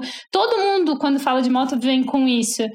Então, eu tava super empolgada, comecei a falar e o meu público também acho que não tava esperando muito. Então, quando eu tava super empolgada, falei da moto, todo mundo tipo, hum, tá, mas tipo, ninguém entendeu muito. E aí eu falei, ah, quer saber? Esse negócio é meu comigo mesmo, assim, tipo, eu não vou abrir a boca, não vou ficar, tipo, tendo que lidar com o meu processo e o processo alheio, né, no meio disso tudo, assim. Então eu falei, não, essa moto, essa viagem de moto eu não vou falar pra ninguém. Então ninguém sabia quando eu saí pra viagem de moto, só o Felipe, hum, meus pais eu contei no meio do caminho, uma pessoa ou outra, assim, que acabou, que tava, que sabia, mas no geral eu não, não postei, não falei nada, eu só sumi ali, que é normal, então ninguém desconfiou de nada. E aí foi uma viagem de 15 dias. E aí eu gosto muito. Quando eu tô sozinha, isso é uma coisa engraçada. Mas quando eu tô com o Felipe, quando eu viajo com o Felipe, eu crio menos conteúdo. É, porque eu tenho ele para interagir comigo. Então eu sinto que se eu falei para ele, tá falado. Tipo, eu às vezes eu não paro para falar com o telefone. E eu gosto de criar conteúdo quando eu viajo sozinha. Eu gosto muito. Porque para mim é tipo, eu tô vivendo, né? Tá acontecendo uma coisa. Eu falo, ai meu Deus do céu, vou pegar meu celular. E aí eu já crio meu conteúdo e eu sinto que eu levo as pessoas junto comigo de alguma maneira. Porque eu realmente sei que eles estão ali, que eles vão ver aquilo. E, então eu gosto muito de criar. Então eu, eu fiz isso durante a viagem de moto. Peguei o celular e espontaneamente, quando tava, sabe, tipo, eu, ah, deixa eu falar com o celular. e aí eu criei esse conteúdo. Só que aí o que eu não percebi é que quando eu voltei, eu achei assim, ah, agora é fácil, agora é só eu postar. e viver a minha vida. Mas, tipo, por exemplo, quando os pandas vieram, que foi uma das. Assim, os outros dias eu até tava sozinha em casa e tal. Eu super, tipo, tirava uma parte do dia, organizava. Mas daí, de repente, eu me via, tipo, calma, agora eu tenho que fazer aquele negócio. E eu sou assim, eu revivo o negócio. Então, eu choro escrevendo, eu rio, eu, eu, eu revivo a viagem. Foi essa percepção que eu tive, assim. E aí eu tive dificuldade, que eu falei, puta, mas a minha vida tá acontecendo. E aí eu tenho que parar minha vida pra, de novo. De qualquer maneira, eu tô parando a minha vida pra fazer, né? E aí eu fiquei um pouco confusa, assim, que eu não sabia se tinha. como é que tinha sido, se valeria a pena, sabe? Tipo, porque daí eu senti que eu viajei 15 dias de moto, mas depois eu tive mais 15 dias de foco em postar aquilo. E como tinha sido a primeira vez, eu também estava um pouco perdida, assim, na, na narrativa, porque ela foi acontecendo durante. Então eu não sabia exatamente o que, se eu ia postar, o que, que eu ia postar, em que formato. E, mas foi uma excelente experiência. E aí, quando eu fui agora para o Alasca, é, foi muito melhor, porque daí eu entendi o que não tinha dado certo, o que, que tinha dado certo. Então, primeiro que eu já sabia, não, eu não vou postar, eu só vou postar quando chegar no fim. E aí eu também, né, trouxe o Netflix. Então eu falei, não, vou oficializar esse negócio aqui então. Então vai ser uma série com episódios. Porque o próprio público ficava brincando, né? Tipo, oh, eu assisto igual como se fosse uma série e tal, Netflix. Aí eu falei, ah, vou, vou tornar isso algo concreto. E aí saber disso e já ter tido a experiência da moto me ajudou muito a entender o que funcionava e o que não funcionava para mim. Então, eu percebi que os textos é, eu, eu escrevo de qualquer maneira. Então, no final do primeiro dia, eu estava transbordando de sentimento, eu tinha o meu tempinho lá para sentar e escrever. Então, eu, os textos eu preciso escrever na hora, ao contrário do, do Rick.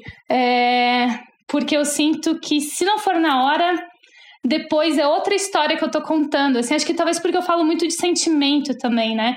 Então, assim, não é muito do que eu tô sentindo. E aí ele tem que ser ali na hora. E aí eu fui salvando esses textos, assim, colocava dia 1, dia 3, dia conforme eu ia sentindo e escrevendo para eu ter eles salvos. E aí, no fim, o que daí eu me organizei, eu falei, cara, não adianta quando eu voltar da viagem eu achar que minha vida vai seguir normal e eu só vou postar isso. Não, então eu me organizei literalmente para ter 20 dias aonde eu tiro todas as minhas manhãs para isso. Então, assim, é o meu. Eu organizei e não achei que, sabe, ah, eu vou fazer várias coisas e postar vai ser uma consequência. Não, a minha vida tá organizada para eu postar esses 20 dias. E aí deu super certo, porque daí eu tiro o meu tempo, eu já sei, eu faço do dia anterior. É tudo uma bagunça também. e alguém me pergunta, ah, mas como é que você faz, né? Tipo, organização. Organização não existe. São, eu tenho 50 mil fotos e vídeos no meu celular.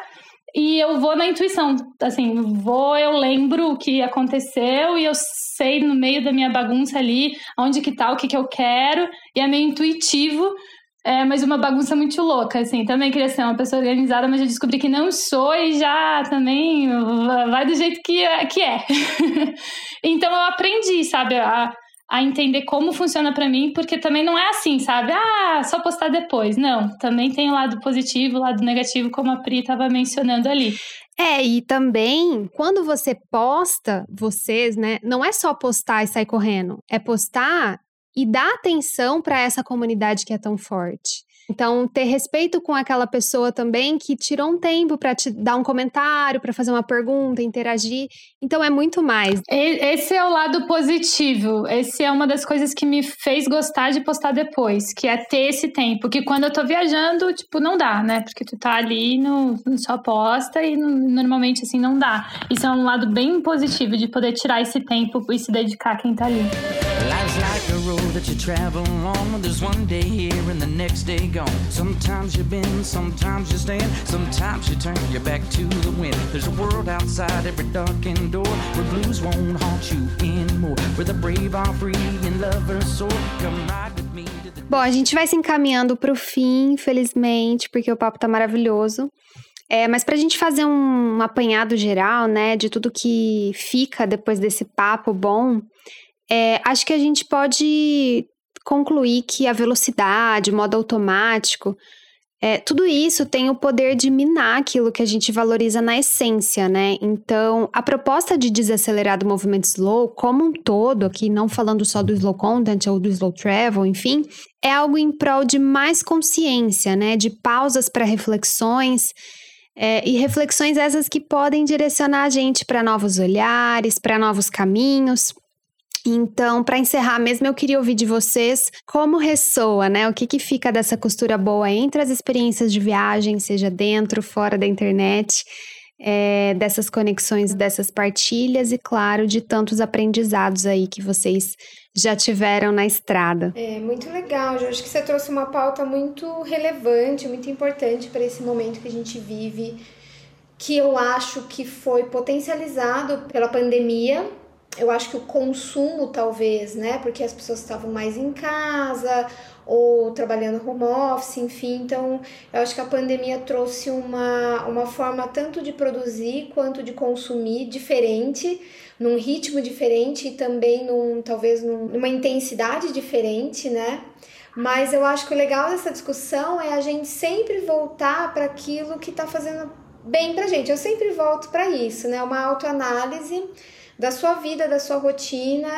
É, e aí vai ser muito pessoal, né? Se aquilo é o teu trabalho ou se aquilo é só diversão, independente do que seja, o que está te fazendo bem, né? O que, que te faz feliz, o que, que te preenche. E se tem alguma coisa te incomodando lá no fundo, talvez alguma coisa precisa ser alterada, a forma como aquilo é feito, a frequência com que aquilo é feito. Então, eu procuro sempre, eu acho que o mais importante é você sempre voltar para aquilo que você, da forma como você está se sentindo. Se aquilo está te fazendo bem, está te preenchendo, perfeito. Se aquilo está te incomodando de alguma forma, é preciso mudar a rota, assim, né? De como, quanto é, você está fazendo aquilo, né? Mas muito importante essa pauta, extremamente importante a gente conversar e, e, e, repensar a forma, sempre repensar a forma como a gente faz as coisas. Então, muito legal, adorei falar sobre isso. Você falou, Ju, muito de slow, né? E isso tem ficado cada vez mais em discussão e tudo. E assim, não é todo mundo que consegue fazer uma viagem dessa forma, porque muitas vezes é a pequeno período que tem de férias no ano, do trabalho tudo mais. Mas foi uma viagem, um estilo de viagem que a gente descobriu ah, durante a nossa viagem de volta ao mundo.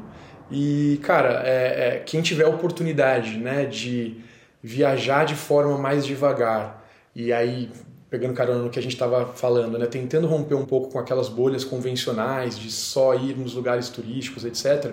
Eu acho que vai ter um grande ganho, assim, tende a criar muitas memórias legais. Claro, de novo, né? Cada um sabe o que gosta, né? Cada um viaja como quer. Mas compartilhando a nossa experiência, isso foi uma das grandes descobertas da viagem de volta ao mundo, assim, aprender o nosso jeito, que gente, o jeito que a gente mais gosta de viajar e o quanto aquilo é, engrandeceu a experiência que a gente teve é, nos, nos, países que a gente passou, enfim, durante esses três anos e três meses, sabe? De possibilitar o, o, o desconhecido, né? De você abrir margem para mudar o roteiro da sua viagem, enfim, e, e, ter uma experiência completamente diferente. Isso, isso foi legal pra caramba pra gente. A gente, falando né, dessa parte de, de slow, de tentar sair da bolha, é uma coisa que a gente pode deixar aí de, de, de recomendação para as pessoas que estão ouvindo a gente. É, eu também, Ju. Foi muito, muito legal, assim, falar disso tudo e, né, é, sobre diferentes perspectivas. Acho que o, o Rick comentou ali a palavra que para mim é a palavra, assim, que é o desconhecido, né? Bom, eu me defino como uma pessoa apaixonada pelo desconhecido. Mas é, eu acho que é isso, a gente se expor ao que a gente desconhece é muito importante. Eu acho que quanto mais a gente se expõe, a gente também vai ficando com menos certezas é, em algumas áreas da vida, é, de opiniões e coisas que às vezes, né, tá, talvez não é só, não existe só o certo ou o errado, né? É, Existem muitas outras informações que a gente deveria estar tá ponderando nesse tipo né, de discurso, que às vezes acalorados que acontecem hoje em dia, que ou é certo ou errado, mas tem que ter um pensamento crítico, depende de, né, do, de tantas variáveis e Acho que na vida real a gente tende talvez a ser um pouco mais aberto isso porque a gente tem a possibilidade de conhecer o outro, né? De saber é, da onde ele vem, né? De entender, de ter essa empatia, de ter uma leitura até corporal e tudo mais. E na internet, às vezes, eu acho que a gente se perde um pouco nisso, porque a gente também não sabe quem está falando, às vezes a gente tira conclusões precipitadas de ambos os lados. É, mas eu acho que é isso, assim, do, do, desconhecido, né? De, tipo, pisar fora da nossa, da nossa zona, assim, do que a gente conhece, do que a gente sabe, sempre ajuda. Eu acho que isso vai ajudando a gente a se conectar mais, né? Porque quando a gente vai tendo um pouquinho mais esse feeling de outras opiniões, outras pessoas, outras realidades, acaba que eu acho que a gente vai se tornando mais gentil, assim, com o outro, com a gente mesmo também. E o desconhecido, porque às vezes assim, né? o desconhecido, ah, agora é o slow, mas essas coisas também mudam o tempo todo, então é o que a Pri falou ali, né? A gente entender qual é o momento, porque a gente muda também. Tem horas que é slow, tem horas que precisa ser fast. É, então, o que que é, tá fazendo sentido para o momento, respeitando esses nossos momentos, entendendo, né? O que que isso é, significa, por exemplo, eu estava no Alasca, né? E aí muita gente, tipo, nossa, é, ia ser muito difícil para mim estar tá no Alasca, num lugar isolado, como é que foi isso e tal. E eu era minha zona de conforto ali, tipo, muito fácil para mim ficar um mês no Alasca. E agora, daqui a pouco, eu vou ir para Las Vegas, né? Vou ficar três, quatro dias lá. Eu tô, tipo assim, caraca, não, a viagem mais complicada que eu já fiz na minha vida. então, assim, a zona de conforto às vezes é diferente, sabe? Mas, tipo, se permitir também pisar e se divertir, entender e também ter as suas próprias opiniões, né? Daquilo que eu falei, tem coisas que a gente abre mão, tem coisas que não, e a gente vai se conhecendo, se respeitando, se permitindo mudar também. Acho que isso é um outro ponto, que às vezes a gente tem essa percepção que a gente tem que ser coerente, aquela opinião, é isso me representa, e aí a gente vai quebrando isso tudo aí, se respeitando. Maravilhoso, gente. Eu acho que eu encerro com uma opinião muito pessoal, que é a maneira como eu, como consumidora do conteúdo de vocês, é, enxergo, que é a beleza de você ter um conteúdo que te inspira e que é bússola, mas não é mapa, né? Não é aquela coisa engessada que você tem que ser igual, que você se compara, que você fica ansioso. Não, é uma bússola, é uma inspiração, entende? Então, sejamos mais bússola, bus busquemos mais bússolas do que mapas. Eu acho que, que isso é um grande é um grande, sei lá, encerramento e, e mensagem final que pode ficar aí para a gente refletir. Excelente percepção, Gil. Se a gente conseguir ser, se a gente está conseguindo ser mais ou menos bússola e menos mapa, né, Pri e é, Henrique, a gente já está no, no, tá feliz. Missão cumprida. É. Nada como fazer o jabá aqui no Faustão ao vivo, não é isso? E se você deseja conhecer mais desses relatos que são bússola, que nos inspiram, nos fazem refletir, nos emocionam, no site descobreamochila.com você encontra o link para as mídias sociais e produções autorais desses queridos. Mas como sempre, se você já tá aí esperando para ouvir os contatinhos, no Instagram você encontra o Rick e a Pri com arroba pandas pelo mundo e a Lê através do arroba by Letícia Mello. A Lê também tem um livro lindo chamado Do For Love, que se desmembrou em um documentário chamado Um Dia Eu Voltaria e que inclusive está aberto para quem quiser assistir. Para saber mais, basta acessar doforloveproject.com. Ah, e fica de olho porque em breve tem novidades sobre novas turmas do seu curso de Work Exchange. E para quaisquer outras dúvidas, você me encontra no arroba Descobre a Mochila. Bom, foi um prazer aí, a gente né, não tem a oportunidade de, de conhecer cada uma das pessoas que está aí ouvindo a gente agora, mas foi uma delícia bater esse papo. Espero que de alguma maneira é, o que a gente falou aqui tenha ajudado a gerar algum tipo de reflexão, alguma inspiração, alguma coisa do tipo. E valeu, é isso aí. Foi bom estar com vocês. É, Gil, obrigada. Segunda vez aqui. Uma, uma alegria para nós participar do teu podcast. E, e para você que está ouvindo a gente aí, muito obrigada por ouvir esse nosso blá blá blá todo. Esperamos inspirá-la ou inspirá-la de alguma forma. É, se você chegou até aqui, muito obrigada, porque você terminou de assistir a nossa falação. é, muito bom, muito obrigada, é sempre legal estar compartilhando e obrigada também a Pri e o Rick por estarem aqui. Foi esse slow traveling barra conteúdo e tudo mais que também fez a gente se conhecer e agora está conectada com a Ju também e com a galera dela. E obrigada também às pessoas que acompanham a Ju e que né, falaram que também queriam que eu participasse aqui. Obrigada pelo carinho de vocês. É, e é isso, um beijo. Gente, muito, muito obrigada. Portas, janelas, mochilas, tudo sempre, microfone, tudo sempre aberto aqui para vocês, para vocês voltarem. Já são de casa, a Lê também já tá, daqui a pouco já tá de casa também.